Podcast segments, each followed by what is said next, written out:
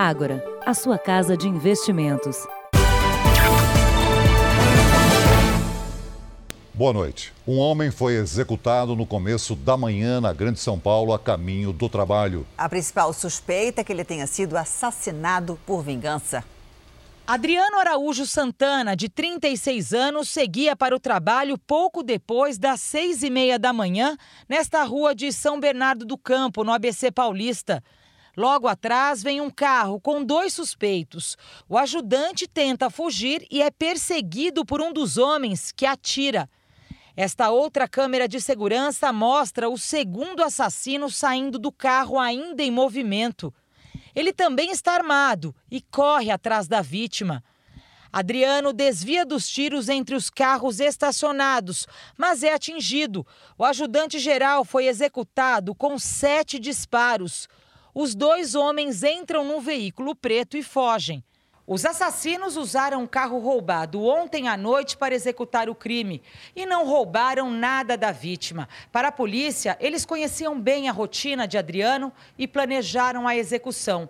A principal linha de investigação é vingança. Sempre se investiga o passado e as relações da vítima, eu tenho fortes razões para supor que se tratou de uma execução de um homicídio e não de um crime contra o patrimônio. Adriano já foi preso por violência doméstica em 2018 e era investigado por um suposto estupro da filha de três anos há menos de duas semanas. A polícia tenta agora encontrar pistas dos assassinos e investiga quem estava no carro em que eles fugiram. Veja agora outros destaques de hoje. Vídeo pode comprovar sabotagem em cervejaria. Bolsonaro demite secretário da Cultura depois de fala parecida com a de chefe nazista. Na série especial, os empregos do campo.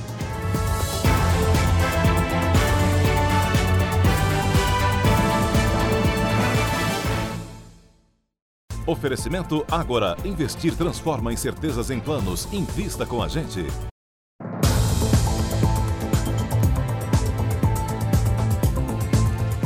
Um sargento da Polícia Militar que estava de folga reagiu a uma tentativa de assalto e foi morto num shopping no Rio de Janeiro. É o terceiro policial morto neste ano no estado. Muito emocionada, a mulher do policial militar precisou ser amparada. Ela chegou a ouvir os disparos que mataram o marido, o sargento Max Freitas da Silva, de 45 anos, dentro de um shopping em São Gonçalo, na região metropolitana do Rio. O policial reagiu a uma tentativa de assalto a uma loja de eletrodomésticos. Segundo testemunhas, ele tentou imobilizar um dos criminosos quando foi baleado nas costas por outro suspeito. O militar ainda teve a arma levada pelos assaltantes. A ação aconteceu por volta de 9 horas da noite de quinta-feira. Houve pânico e muitas pessoas buscaram abrigo em outras lojas do shopping. De acordo com as investigações, pelo menos quatro homens participaram do assalto. A polícia já ouviu funcionários da loja onde aconteceu o crime e vai analisar imagens do circuito interno de segurança do shopping para tentar identificar os criminosos. O Disque Denúncia oferece uma recompensa de 5 mil reais por informações que levem aos responsáveis pela morte do sargento, que deixa, além da mulher, uma filha de 14 anos. Ele é o segundo policial militar assassinado esse ano. Na última terça-feira, o cabo Leandro Jorge Salomão, de 31 anos, foi baleado ao tentar fugir de assaltantes em uma rua da zona norte do Rio. Dois agentes do metrô de São Paulo foram agredidos por ambulantes que tiveram a mercadoria apreendida. Os produtos eram vendidos de forma irregular na estação. O conflito entre ambulantes e seguranças tem se agravado nos últimos meses. As imagens foram gravadas pelos próprios ambulantes. O grupo é formado por mais de 10 pessoas. Este homem agride o segurança com um pedaço de madeira. Ele chega a cair no chão. O outro agente tenta defender o colega e acaba levando um chute pelas costas. Bora! Os dois seguranças chegam a ser encurralados pelos ambulantes. Chama reforço! A confusão só terminou quando a polícia foi chamada. Segundo a concessionária que administra a estação, os dois funcionários ficaram feridos, mas estão bem.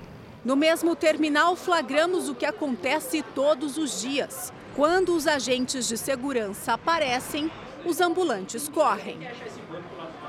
Depende da forma que eles agem, dá medo, né? A gente não sabe qual é a reação de um para o outro, né? Os trens e metrôs mais parecem um supermercado. Mercadoria de Moscou, Moscou guarda levou. Segundo o regulamento dos transportes ferroviários, é proibida a comercialização de produtos e serviços no interior dos trens e estações, sem autorização. Um agente de segurança que trabalha há 12 anos no metrô diz que a situação se agravou nos últimos anos. Por medo, ele só quis dar entrevista por telefone. Na hora que você está no fundo de uma plataforma ou se não em algum lugar mais isolado, eles descem em bando e vêm para cima, vêm com pau, pedra. No mês passado, após a apreensão de mercadorias, ambulantes depredaram uma outra estação de trem em São Paulo. A confusão foi generalizada. O metrô de São Paulo afirmou que realiza ações estratégicas contra o comércio ambulante. A Companhia Paulista de Trens Metropolitanos disse que apreendeu só no ano passado mais de 2 milhões de produtos vendidos de forma irregular. Nessa época de chuva, o motorista deve redobrar a atenção porque aumenta o risco de derrapagem. Um descuido que em dias de sol pode ser controlado e pode ser fatal com a pista molhada. O motorista pisa no freio antes de fazer a curva e perde o controle da direção. O micro-ônibus derrapa e os veículos que vêm logo atrás têm dificuldade para parar. Um caminhão tomba. Quando começa a chover, é o momento mais perigoso.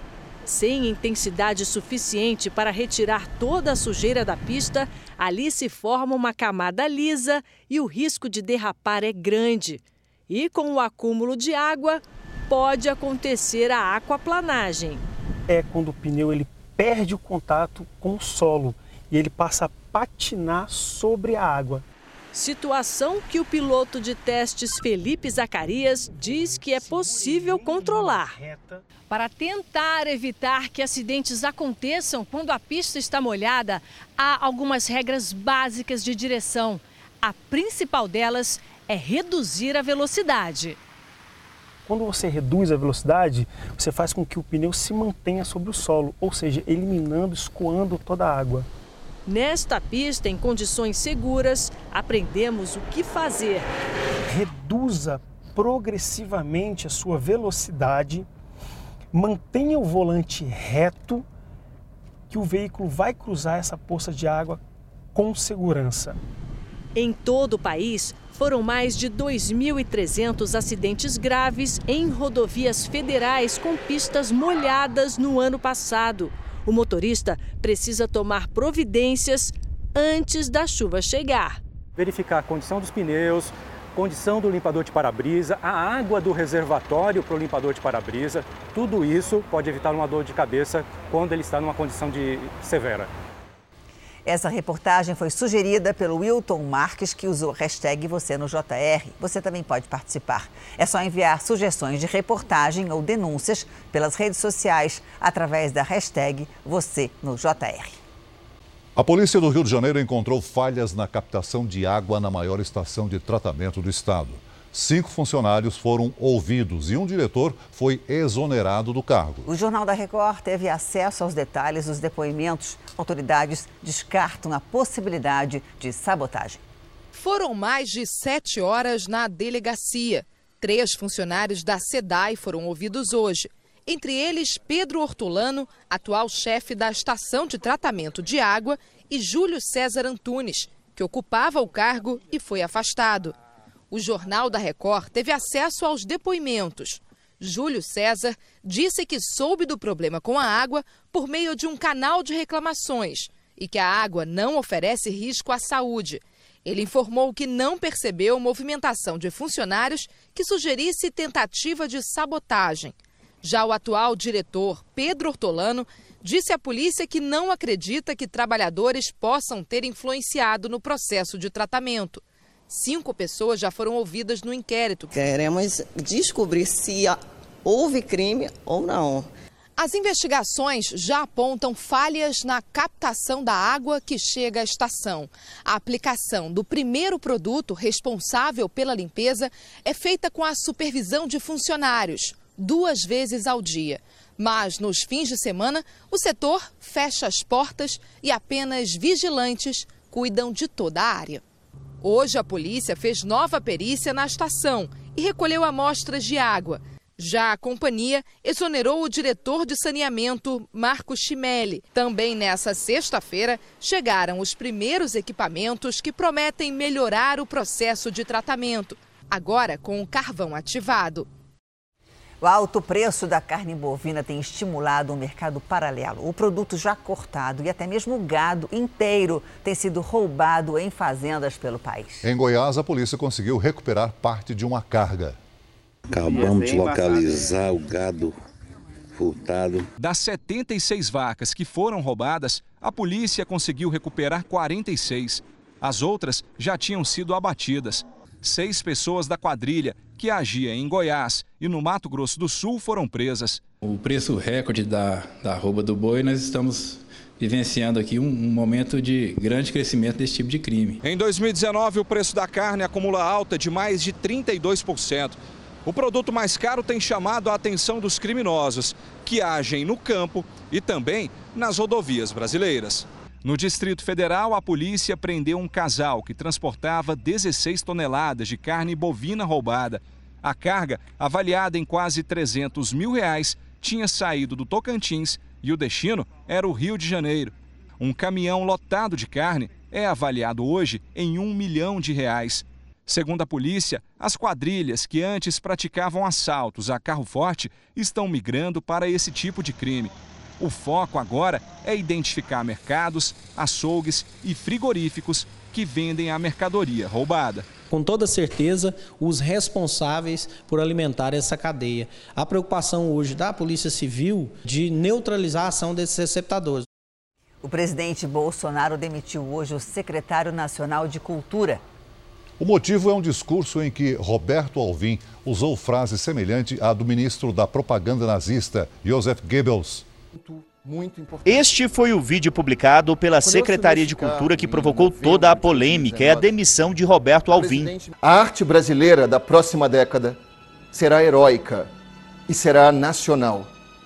Será dotada de grande capacidade de envolvimento emocional e será igualmente imperativa posto que profundamente vinculada às aspirações urgentes do nosso povo.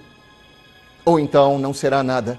A estética e as frases são semelhantes a um discurso do ministro da propaganda nazista de Adolf Hitler. Joseph Goebbels disse: a arte alemã será heróica, será nacional, imperativa ou não será nada. A música de fundo usada por Roberto Alvim também é do compositor alemão Wagner que escreveu obras usadas pelos nazistas como exemplo de superioridade.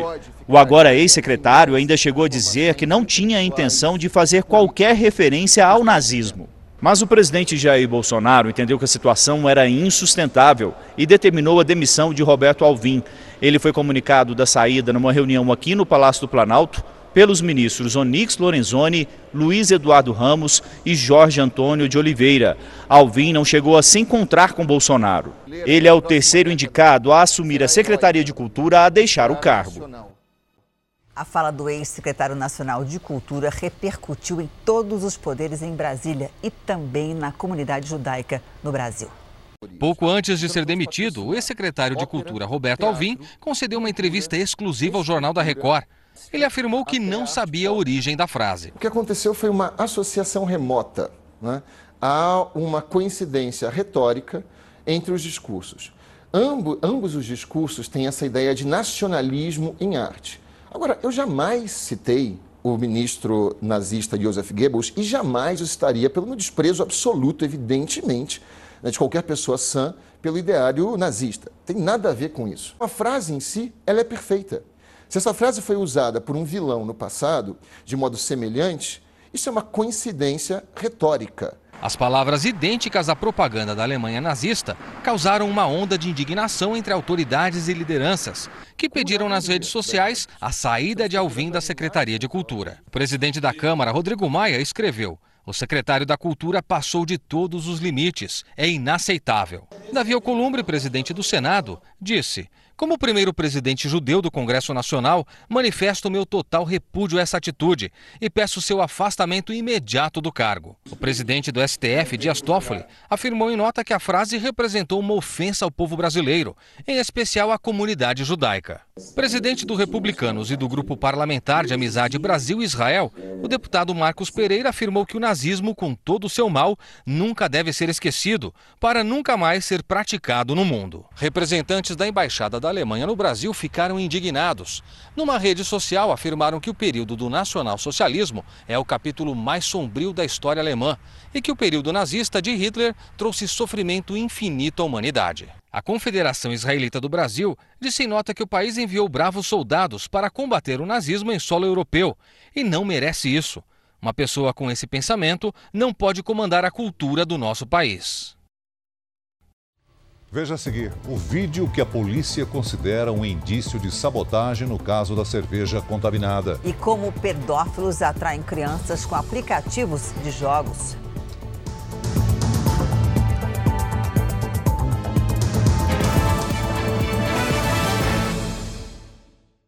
No Irã, o líder supremo voltou a provocar o presidente dos Estados Unidos. O Ayatollah Ali Khamenei chamou o presidente Donald Trump de palhaço durante uma cerimônia religiosa.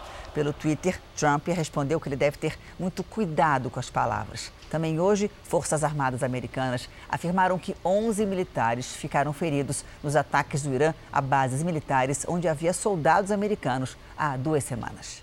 Uma pessoa escapou por pouco de ter sido soterrada num deslizamento na Itália. As imagens mostram ela caminhando em meio à chuva. 15 segundos depois de passar por esse local, a terra deslizou e cobriu a região com lama e pedras. O incidente foi em dezembro, mas só foi divulgado agora. A seguir, o vídeo da suposta sabotagem à fabricante da cerveja contaminada. Exclusivo: como pedófilos atraem crianças com aplicativo de jogos.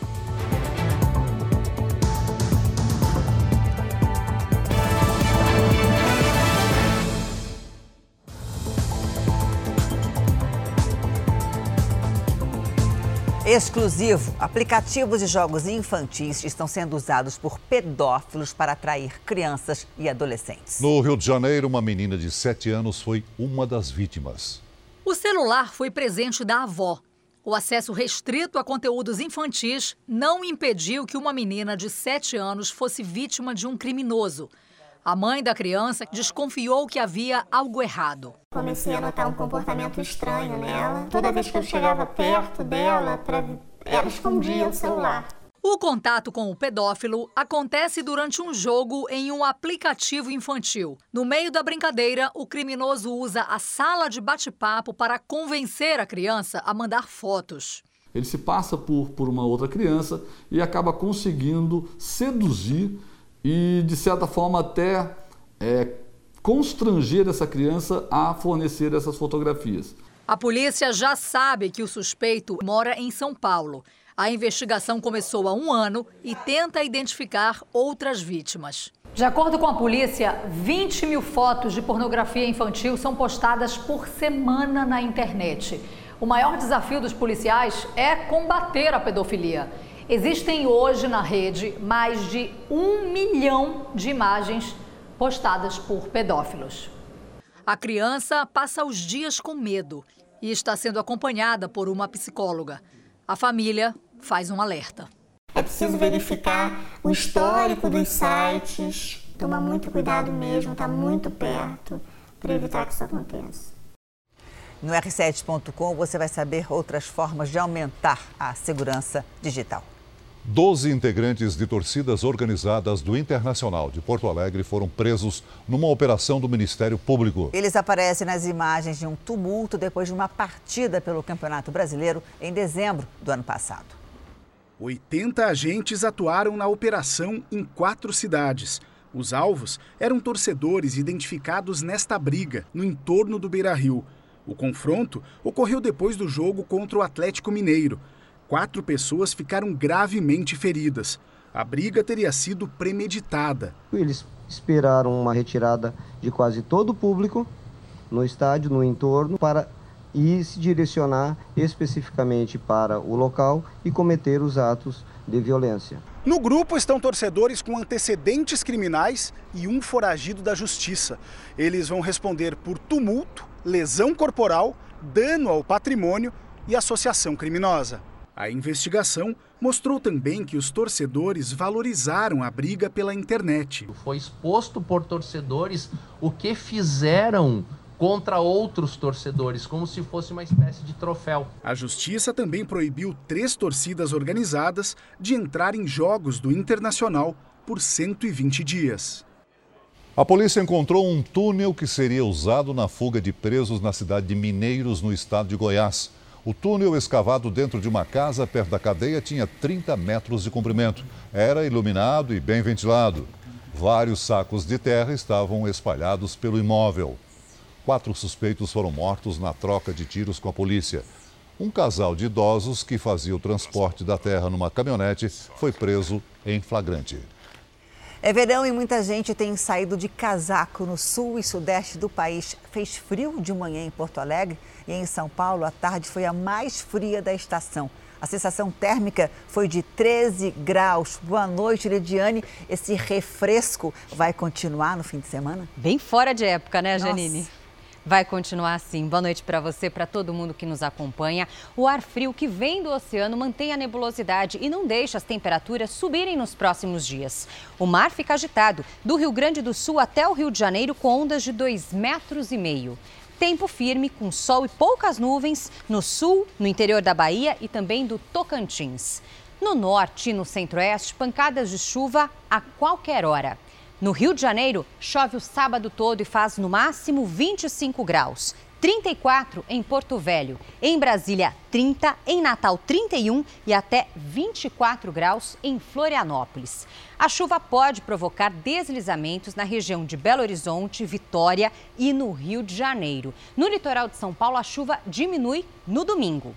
Mais cedo, na região metropolitana de Belo Horizonte, Minas Gerais, uma rocha deslizou na MG30 que liga a capital mineira a Nova Lima e atingiu um coletivo. Os quatro passageiros do ônibus tiveram apenas ferimentos leves. À tarde, as pistas foram liberadas. Sorte, não? Podia ter sido bem pior. No nosso tempo delivery, o Eduardo de Cascavel, no Paraná, diz que é fã de carteirinha do JR. Obrigada, Eduardo. E quer saber como é que fica o tempo lá. Olha só só para quem tem realmente quem é fã, não vai ter chuva, viu, Eduardo? Manhãs mais fresquinhas e tardes quentes aí em Cascavel. 28 e 30 graus para você aí no fim de semana. E o Marcelo Rodrigues quer saber se vai chover amanhã em São Paulo. Eu também quero saber. Vamos lá, para vocês dois, Janine. Marcelo, na capital paulista, sábado nublado com garoa e máxima de 21 graus. No domingo, vamos ter mais sol que chuva com 24 fim de semana enjoadinho, viu, Janine? Para ir para a rua é melhor domingo, então. Melhor. Obrigada, Lidiane. Bom, fim, Bom de, fim de semana. A cervejaria Baker de Belo Horizonte entregou à justiça um vídeo em que o funcionário de um suposto fornecedor mostra galões onde teria colocado produtos químicos. Na imagem, ele diz que fracionou os produtos químicos. Acabei de fracionar agora. Agora esse tamborzão aqui. A empresa não tinha autorização da Vigilância Sanitária nem da Secretaria do Meio Ambiente para fazer esse tipo de procedimento. Segundo a denúncia da cervejaria, a imagem mostra uma suposta mistura de monoetileno glicol e dietileno glicol. A suspeita de sabotagem está sendo investigada pela Polícia Civil. Ainda não se sabe como essas substâncias foram parar na água usada na fabricação da cerveja. Até agora, quatro pessoas já morreram por intoxicação. Agora, a nossa série especial. O tempo é bom no campo. A agricultura deve bater recorde de produção este ano e empregar ainda mais. Só no ano passado, o agronegócio contratou 18 milhões de pessoas. E mesmo com a mecanização da lavoura, as vagas surgem em outras funções da cadeia produtiva.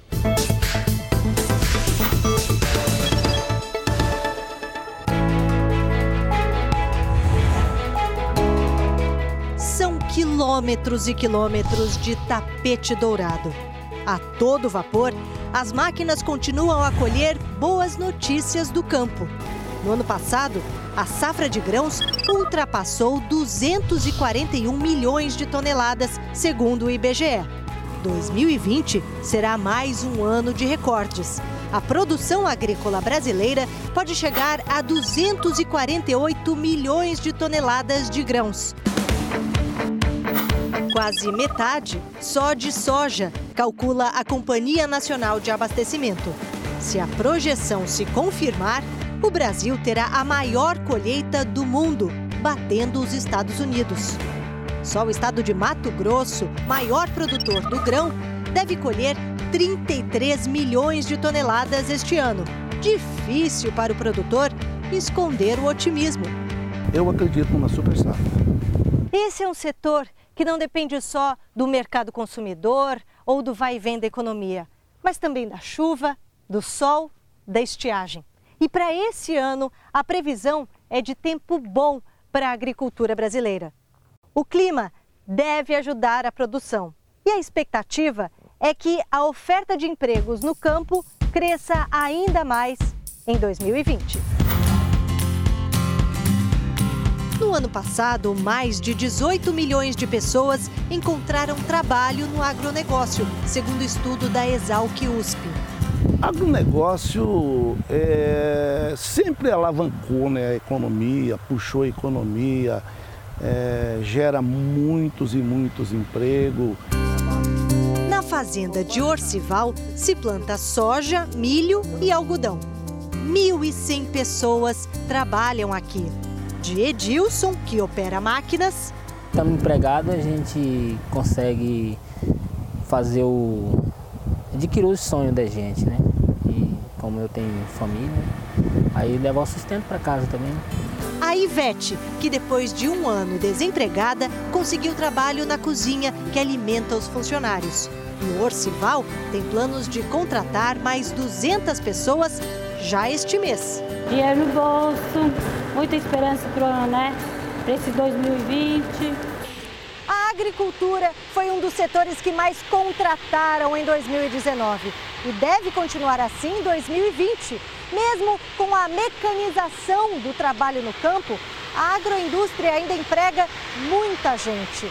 Só nessa empresa, que atua na cadeia produtiva da cana-de-açúcar, vão ser criadas 2.500 vagas este ano. São posições em todos os setores, do campo à indústria, seja para a produção de açúcar ou de etanol. As vagas estão distribuídas em 28 unidades de três estados: São Paulo, Mato Grosso do Sul e Goiás expectativa então é que nós preenchamos essas 2.500 posições que nós vamos ter na organização, né? aproveitando que o mercado está aquecido, que os profissionais estão sedentos por emprego, se capacitaram, se qualificaram nesses últimos anos onde o emprego foi uh, menor. Já se foi o tempo em que trabalhador sem qualificação ficava na roça. Para continuar no campo, ele precisa ir para a sala de aula é, hoje está ao contrário, né? antigamente falava assim, ah, tem que estudar para poder ir para a cidade, hoje tem que estudar para ir para o campo. Para não ser atropelado pela mecanização da lavoura, ele foi atrás dos estudos. Fez o curso técnico em contabilidade, virou gestor de operações e há pouco tempo se formou engenheiro agrônomo. Trabalhava durante o dia e saía para estudar à noite. A previsão é que a produção brasileira de cana este ano chegue a 635 milhões de toneladas. Para isso, serão necessárias boas máquinas e funcionários qualificados também. O Jornal da Record termina aqui. A edição de hoje na íntegra e também a nossa versão em podcast estão no Play Plus e em todas as nossas plataformas digitais. E à meia-noite e meia tem mais Jornal da Record com Sérgio Aguiar. Fica agora com a novela Amor Sem Igual. Boa noite, um ótimo fim de semana para você. Boa noite.